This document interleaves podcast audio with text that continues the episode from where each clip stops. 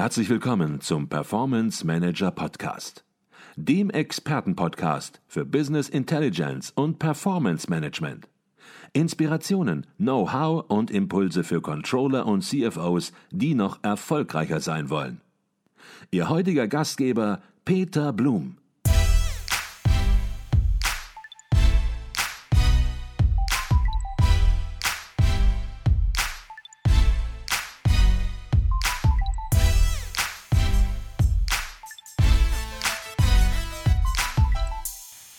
Herzlich willkommen im Performance Manager Podcast. Mein Name ist Peter Blum.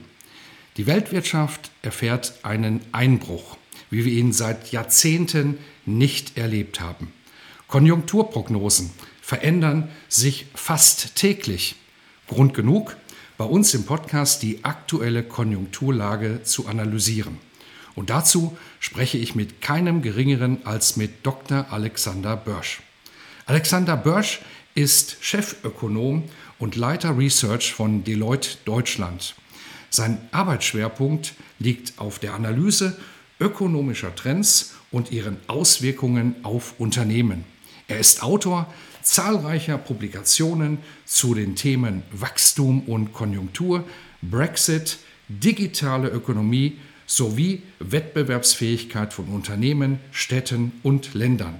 Unter anderem ist er Mitautor des halbjährlich erscheinenden CFO Survey von Deloitte Deutschland und kann uns daher heute auch einen Einblick geben, wie CFOs in Deutschland die aktuelle Lage bewerten und welche Maßnahmen sie ergreifen.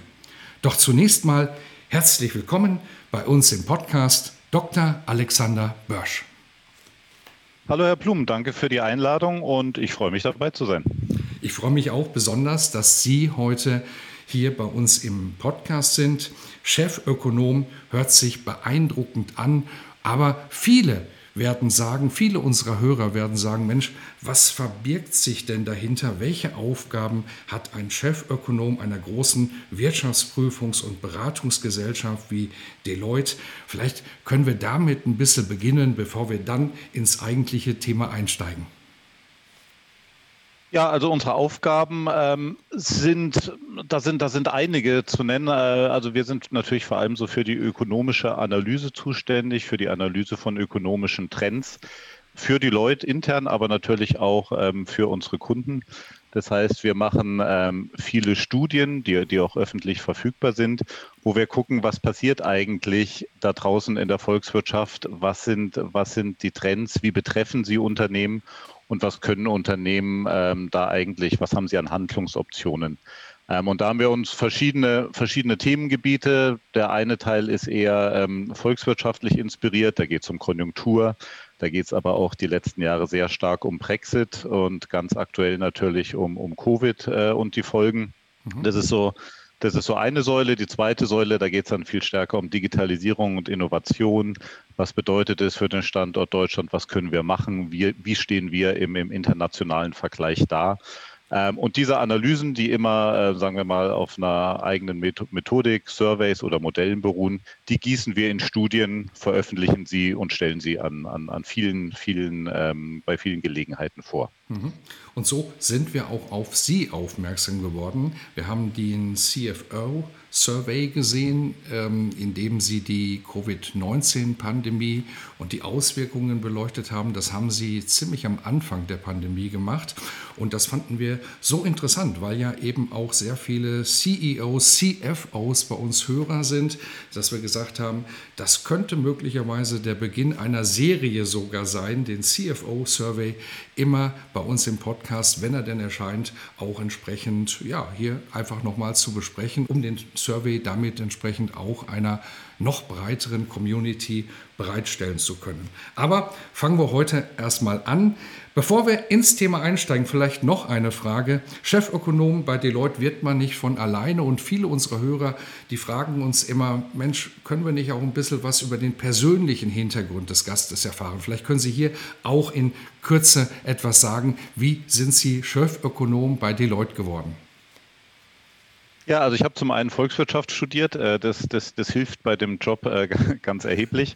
Ähm, bin, bin, also bin Volkswirt und auch Politikwissenschaftler und ähm, habe dann äh, in München studiert, am Europäischen Hochschulinstitut in Florenz promoviert ähm, und habe dann so meinen Berufseinstieg tatsächlich schon in so einem ähnlichen Bereich gemacht. Also ich war bei, bei Roland Berger in einer Abteilung, die sich auch um Trends gekümmert hat, die geguckt hat, was, was gibt es für Trends, die für unsere Berater und für unsere Kunden relevant sind. Das hieß damals Knowledge Lab. Ähm, und bin dann gewechselt zu Allianz Global Investors. Auch da war das das Asset Management der Allianz. Auch da gab es einen kleinen Think Tank, der sich mit dem Thema Demografie und was es für Finanzmärkte und fürs Asset Management bedeutet beschäftigt hat, weil die meisten Gelder, die an den Finanzmärkten rumschwirren, sind in irgendeiner Form, äh, haben mit der Altersvorsorge zu tun. Das waren Sachen, die wir da ähm, analysiert haben und bin dann vor acht Jahren zu äh, Deloitte gekommen und hier äh, war damals die Entscheidung, dass man eine neue Research-Abteilung aufbaut, ähm, die dann tatsächlich jetzt diese ökonomischen Themen äh, beleuchtet, aber die natürlich dann auch darüber hinaus Sektor, Sektorthemen beleuchtet und guckt, ähm, was passiert jetzt speziell in, in, der, in der Bankenbranche, was passiert in der Autoindustrie und so weiter. Und das mache ich jetzt so, ja, seit, seit exakt ziemlich genau acht Jahren. Wunderbar. Jetzt aber direkt ins Thema.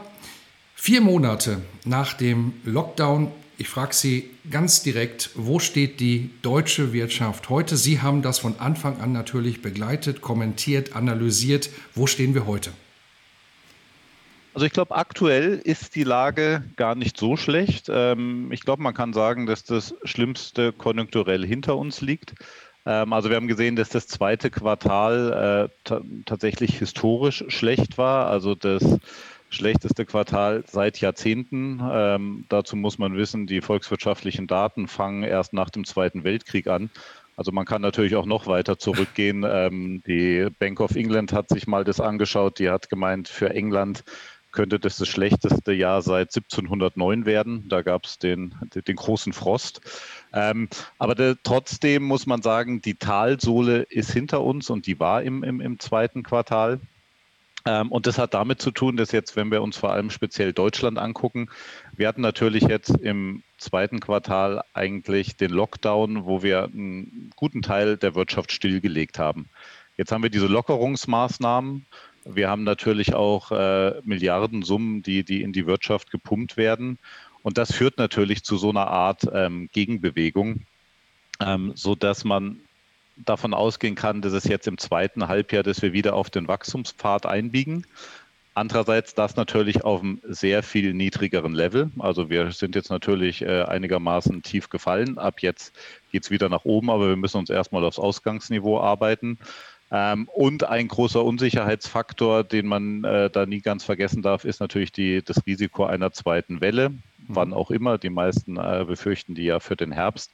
Wenn es natürlich nochmal zum Lockdown kommt, als, als, als Folge gesteigerter Infektionsraten, dann haben wir natürlich nochmal äh, neue Probleme ähm, und dann sicher werden wir von dem aktuellen Wachstumspfad ein bisschen, bisschen äh, uns wegbewegen.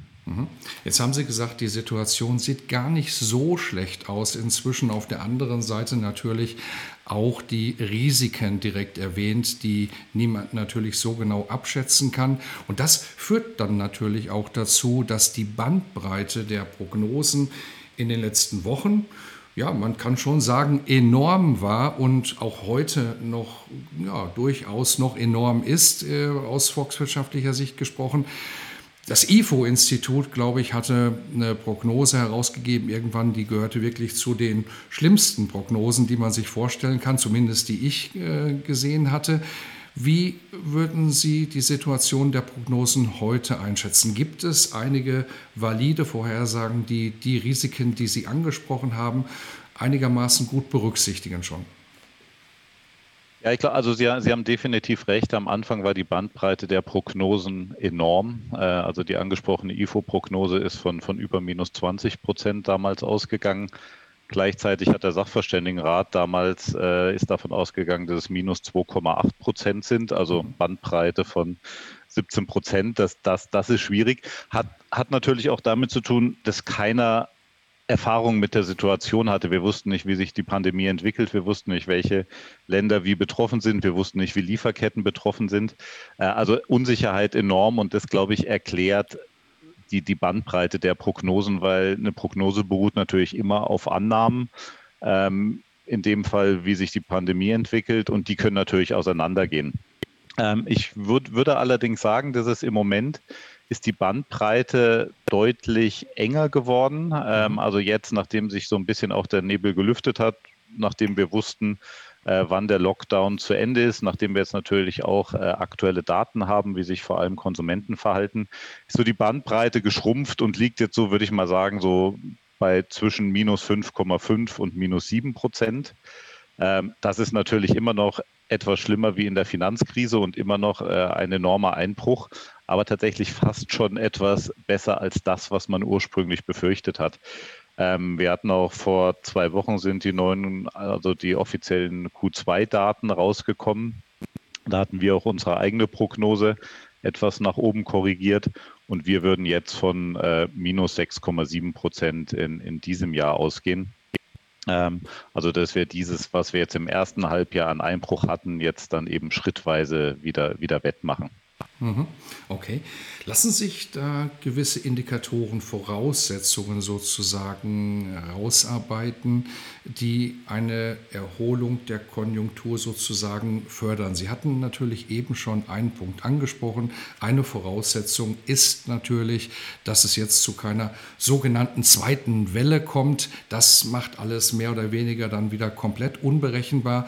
Aber vielleicht gibt es noch weitere Voraussetzungen, die Sie benennen können, die für eine Erholung der Konjunktur sprechen, ganz konkret?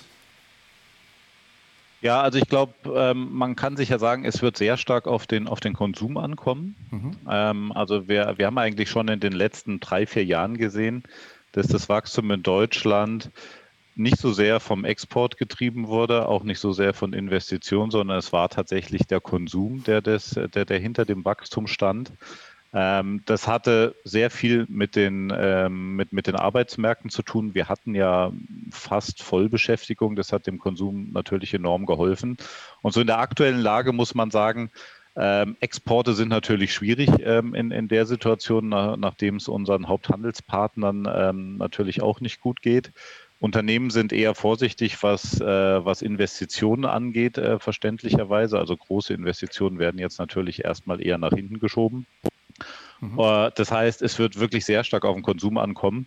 Und da muss man sagen, dass sich die Konsumenten relativ schnell erholt haben. Also es geht ja nicht nur um die Regulierung, sondern es geht ja auch darum, wie bereit äh, sind die Leute Geld auszugeben, wie bereit sind sie shoppen zu gehen.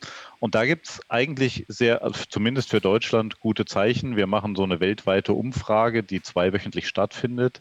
Und da sieht man, dass die deutschen Konsumenten am wenigsten, sich am wenigsten Sorgen um ihre Gesundheit machen, auch am wenigsten Sorgen um ihre finanzielle Situation mhm. und sich jetzt schrittweise auch sicherer fühlen beim Einkaufen im Restaurant, im Hotel, sodass auch diese Konsumlust und diese Konsumlaune ähm, jetzt dann äh, tatsächlich dabei ist, zurückzukommen.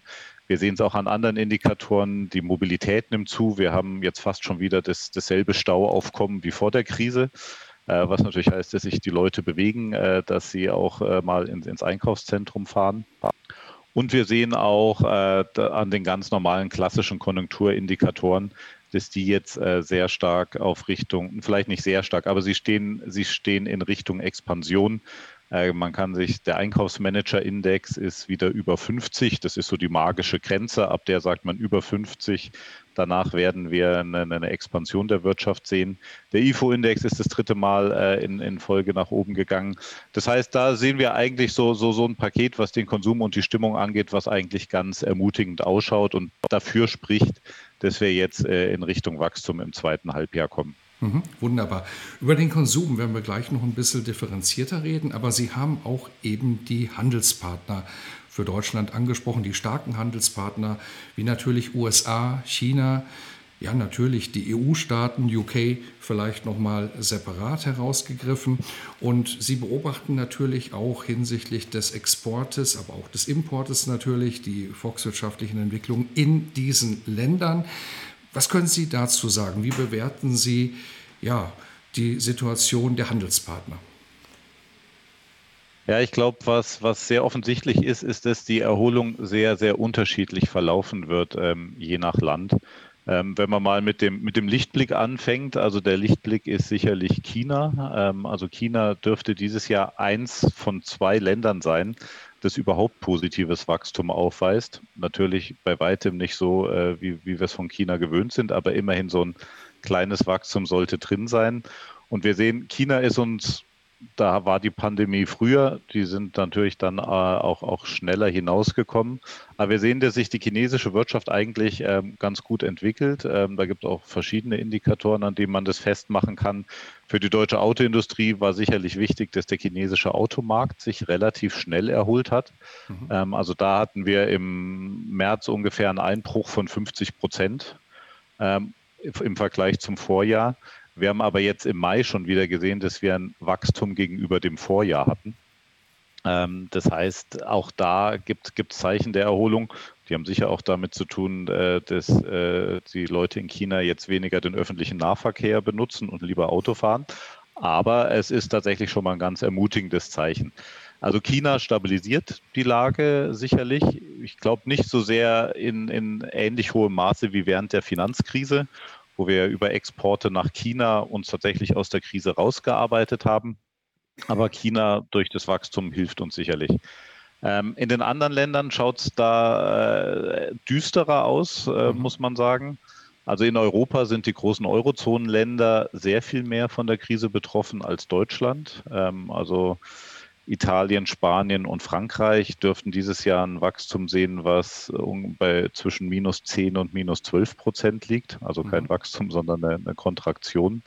Äh, das liegt daran, dass der Lockdown strenger war, dass der Lockdown länger war und dass diese Länder natürlich stark vom Tourismus abhängig sind und die Tourismussaison jetzt äh, natürlich gefährdet ist, äh, zumindest nicht das Niveau äh, halten wird, was man von früheren Jahren gewöhnt ist. Das heißt, hier wird es sehr, sehr schwierig, auch, auch was Exporte angeht äh, in Europa. Ähm, in UK eigentlich ähnlich. Ähm, UK wird auch ein sehr, eine sehr hohe, große Kontraktion sehen, die wahrscheinlich sogar größer ist äh, wie in Italien. Mhm. Ähm, und der Grund ist, UK ist eine sehr dienstleistungsbasierte Wirtschaft und Dienstleistungen waren jetzt natürlich in der Pandemie ähm, besonders betroffen. Auch das ein Unterschied zur Finanzkrise nebenbei bemerkt.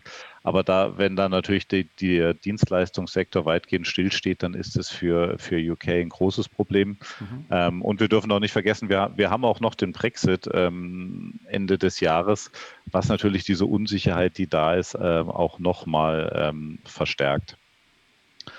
Ähm, dann kann man natürlich, USA natürlich auch äh, extrem wichtiger Markt für die deutsche Wirtschaft. Da ist das Virus noch eigentlich gar nicht unter Kontrolle. Mhm. Wir haben in den USA, glaube ich, inzwischen ein Viertel der weltweit vorkommenden Corona-Fälle mit, ähm, ich glaube, es sind über fünf Millionen. Wir haben 50.000 Neuinfektionen pro Tag.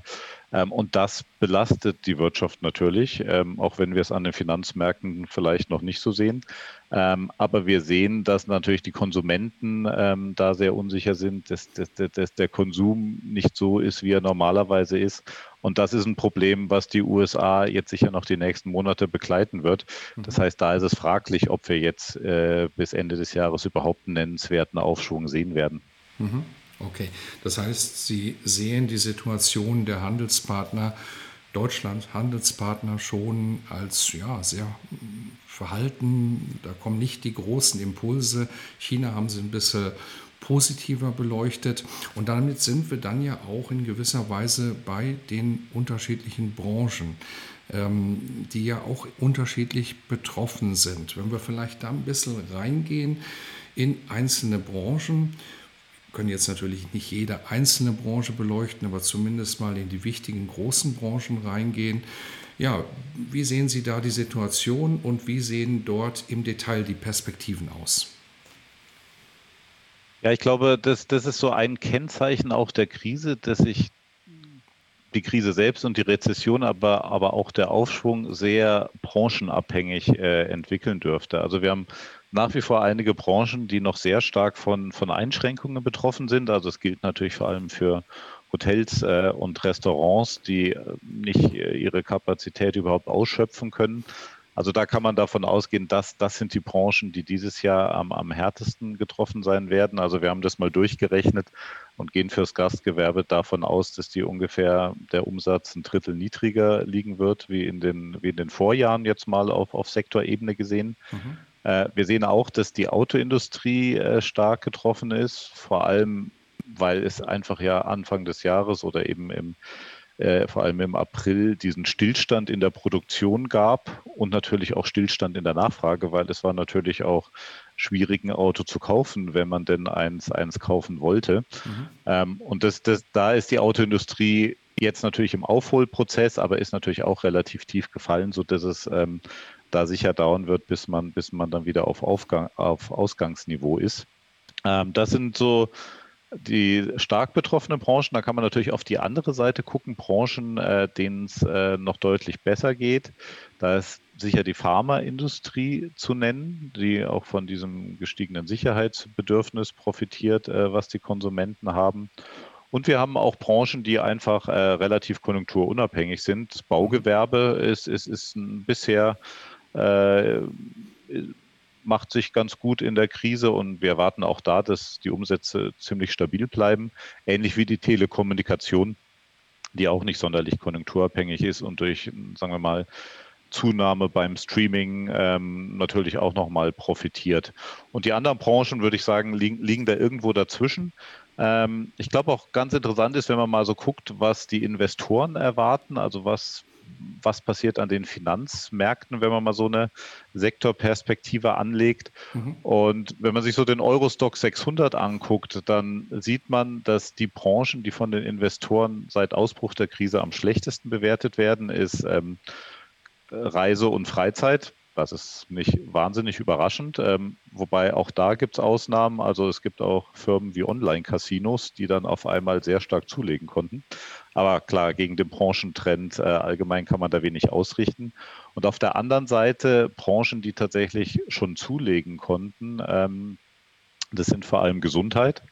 Ähm, auch das nicht überraschend, weil klar, man hat jetzt verstärktes Sicherheitsbedürfnis, man kann mit mehr Investitionen in, in dem Sektor rechnen, aber eben auch Technologie. Ähm, und wir sehen da natürlich eine enorme Technologie-Rallye, sowohl in den USA wie auch in Europa, die den, die den ganzen Markt äh, mit nach oben zieht. Ähm, und das ist sicher so eine der, der, der Entwicklungen, die auch mittelfristig sehr äh, interessant sein werden wie entwickelt sich da der Technologiesektor und welch, was für Änderungen bringt Corona, von denen dann wieder der, der Tech-Sektor profitieren kann? Mhm. Okay. Jetzt haben Sie es schon angedeutet, die Branchen sind durchaus ganz unterschiedlich betroffen. Einigen Branchen geht es ja sogar besser als vorher und andere sind massiv betroffen. Und die, die massiv betroffen sind, ja, die profitieren von Maßnahmenpaketen, die diskutiert wurden, beschlossen worden sind, um die Folgen der Pandemie für Unternehmen abzumildern. Teilweise mussten Unternehmen natürlich auch selbst reagieren, haben dieses Mal möglicherweise auch schneller reagiert in Richtung Kurzarbeit, als es bei der letzten Finanzkrise passiert ist. Wir können nur nicht in die einzelnen Maßnahmenpakete reingehen, aber vielleicht eine grundsätzliche Aussage von Ihnen. Wie bewerten Sie die ja, vereinbarten, die beschlossenen Maßnahmenpakete insgesamt? Ist das ein gutes Paket geworden, wenn man alle Pakete sozusagen zusammennimmt? Oder sehen Sie an der einen oder anderen Stelle auch kritische Punkte? Lassen wir die Mehrwertsteuer vielleicht erst nochmal außen vor. Ja, ich glaube, man muss sagen, dass die Politik sehr, sehr, sehr schnell reagiert hat. Ähm, das ist ja alles fast, fast in Echtzeit passiert. Und die Maßnahmen, die da ergriffen wurden, die sind natürlich sehr, sehr umfangreich. Also allein, allein schon vom Volumen her mhm. ähm, ist das Paket in Deutschland relativ zum Bruttosozialprodukt das größte. Ähm, also wenn man jetzt Garantien, Konjunkturprogramme, Liquiditätshilfen und so weiter einfach alles mal zusammennimmt, dann sind wir bei, bei 1,6 Billionen Euro, äh, die wir bereit sind, dann äh, als Maßnahmen gegen die Krise auszugeben. Das, mhm. das ist gewaltig. Ähm, da kommt noch natürlich einiges hinzu. Da kommt die, kommt die, ähm, die EZB. Liquiditätsspritzen noch dazu. Da kommen die Programme auf der EU-Ebene noch dazu. Das, und vielleicht nur zum Vergleich in der Finanzkrise waren es nicht knapp 50 Prozent, sondern knapp 10 Prozent des BIP, äh, die, die ausgegeben wurden. Mhm. Das heißt, wir haben da schon ein, ein, ein gewaltiges Programm. Ähm, und ich glaube, die Grundidee, die eigentlich hinter dem Programm liegt, ähm, die war ja, dass man sagt, wir versuchen so eine Art Brücke zu bauen. Äh, wir versuchen Unternehmen äh, zu helfen, diese unmittelbare Krisenzeit zu überbrücken. Wir helfen über, über Kurzarbeitergeld den Arbeitnehmern, die unmittelbare Krise zu überstehen, ähm, so, sodass wir dann in der zweiten Hälfte und im Herbst einfach mit allen Leuten an Bord dann auch wieder durchstarten können, wenn, wenn die Krise sich bessert. Mhm. Und bisher sieht so aus, als wäre das, als würde der Plan aufgehen. Wie gesagt, wir sehen den Aufschwung. Ähm, das heißt, es ist durchaus die Möglichkeit, dass genau diese Überbrückung das Richtige war, ähm, sodass wir da nicht längerfristige Schäden haben, weil Unternehmen pleite gegangen sind, weil Arbeitnehmer ihren Job verloren haben. Von daher würde ich mal, man kann immer über Details reden, da gibt es auch sicher viel, was, über was man im Detail diskutieren kann, aber ich denke, von der Grundidee war das, war das durchaus äh, die richtige Richtung. Mhm. Jetzt haben Sie das Volumen der Gesamtpakete angesprochen und das Volumen ist natürlich gewaltig, übertrifft alles, was ja vielleicht noch vor ja, sieben, sechs, sieben Monaten vorstellbar war. Ähm, wenn man in die Richtung der wirtschaftspolitischen Maßnahmen denkt. Man hat das Gefühl, dass durch die Pandemie sich möglicherweise die wirtschaftspolitische Rolle des Staates ja komplett wandelt, komplett verändert. Würden Sie das bestätigen oder sagen Sie, nö, ist nicht so, die Pakete sind ein bisschen größer, aber im Prinzip Wirtschaftspolitik bleibt Wirtschaftspolitik, wie es immer war? Also ich glaube, äh, ich glaube, Wirtschaftspolitik ist jetzt nicht unbedingt so, wie es immer war. Dafür ist die Situation tatsächlich zu außergewöhnlich mhm. mit diesen in, in enormen Hilfen, aber auch tatsächlich äh, mit der neuen Rolle des Staates, die Sie ja angesprochen haben, die ja auch in Richtung geht, man ist jetzt auch teilweise an Unternehmen ähm, selbst beteiligt. Ähm, und ich glaube, die entscheidende Frage wird sein, wie verhält sich jetzt der Staat danach? Wie, wie sieht es nach der Krise aus? Ich glaube, im Moment gibt es wenig Alternativen äh, zu dem Vorgehen. Die Frage ist natürlich immer, perpetuiert sich das danach? Also werden wir eine aktivere Rolle des Staates äh, auch nach der Krise sehen? Oder ist es eine wirklich temporäre Maßnahme? Äh, und aus ökonomischer Sicht würde ich sagen, es wäre sehr wünschenswert, wenn es nur eine vorübergehende temporäre Maßnahme ist. Ähm, es gibt natürlich auch Anzeichen, dass sich solche Sachen dann ähm, auch, auch in, nach der Normalisierung fortsetzen. Mhm. Ich glaube, wir, wir werden danach sicher so, so, so gewisse Spannungen sehen, weil äh, die Verschuldung wird natürlich äh, deutlich zunehmen ähm, nach der Krise. Wie gesagt, diese 50 Prozent des BIP, äh, die natürlich auch nicht alle in Anspruch äh, genommen werden müssen. Aber man kann davon ausgehen, dass die Staatsverschuldung so um, sagen wir mal, 15 Prozentpunkte in Deutschland ungefähr ähm, zunehmen wird, so mal über, über den Daumen gepeilt. Und die Frage ist natürlich, wie gehen wir danach damit um? Ähm, ist, ist, ist, dann eher die, ist dann eher Sparpolitik angesagt, um, sagen wir mal, aufs alte Niveau zu kommen? Schaffen wir es, ein hohes Wirtschaftswachstum zu generieren, sodass wir aus den Schulden wieder rauswachsen können? So, es war so nach, nach der Finanzkrise so. Ähm, oder ähm, schaffen wir beides nicht und, und der Staat hat eine aktivere Rolle? Das wäre natürlich die, äh, die schlechteste Möglichkeit, die da, die da auf dem Tisch liegt. Das heißt, das lässt sich heute noch nicht absehen.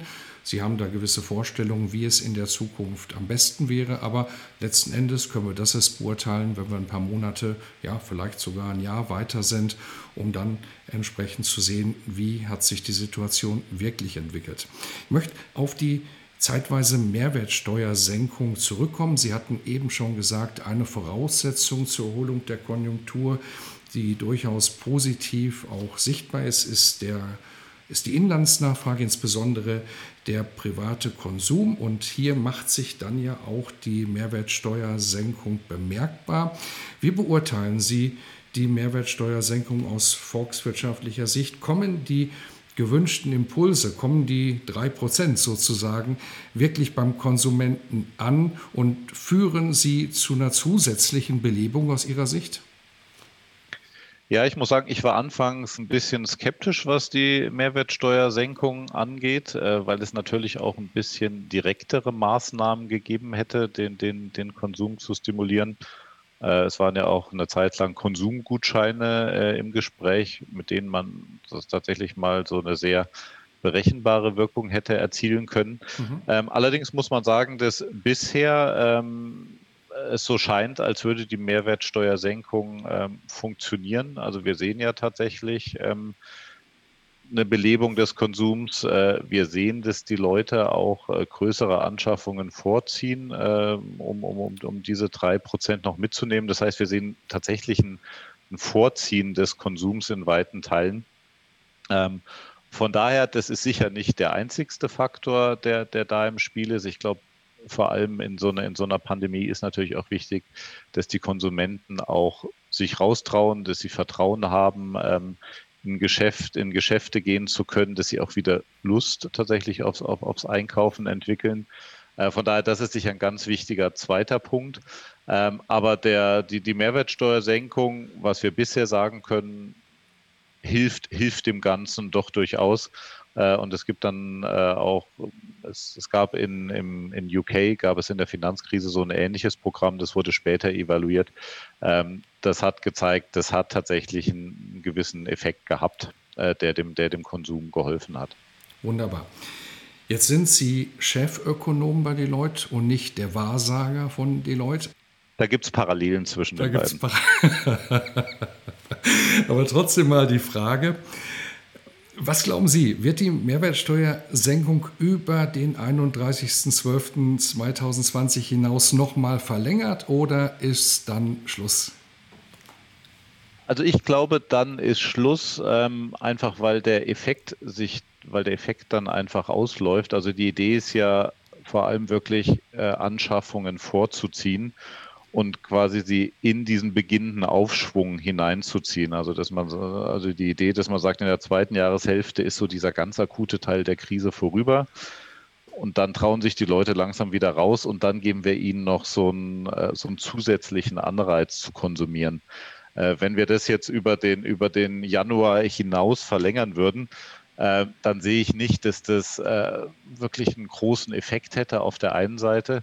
Und auf der anderen Seite muss man sagen, ist es natürlich auch ein enorm teures Programm. Ähm, das heißt, äh, da, da wären dann schon gewaltige Mindereinnahmen im Staatshaushalt mit verbunden. Und wenn wir auf der anderen Seite diesen, diesen Vorzieheffekt gar nicht mehr so brauchen, weil man kauft sich ja jetzt auch nicht alle sechs Monate einen Fernseher oder lässt mhm. das Haus renovieren, äh, da sehe ich nicht, dass das sonderlich sinnhaft wäre. Wunderbar. Schauen wir uns im Januar an, was passiert ist. Das war Ihre Meinung und ich teile das auch. Sie haben das ökonomisch begründet und ich denke mal, man hat manchmal den Eindruck, Geld ist in Überfluss da, aber die Summen sind gewaltig und die Geschenke, irgendwann werden sie aufhören und irgendwann wird man auch darüber nachdenken, mit Sicherheit wieder, wie man die Einnahmequelle gestalten kann. Und da gibt es dann natürlich auch verschiedene Möglichkeiten, über die wir dann sicherlich auch in einigen Monaten intensiv sprechen können.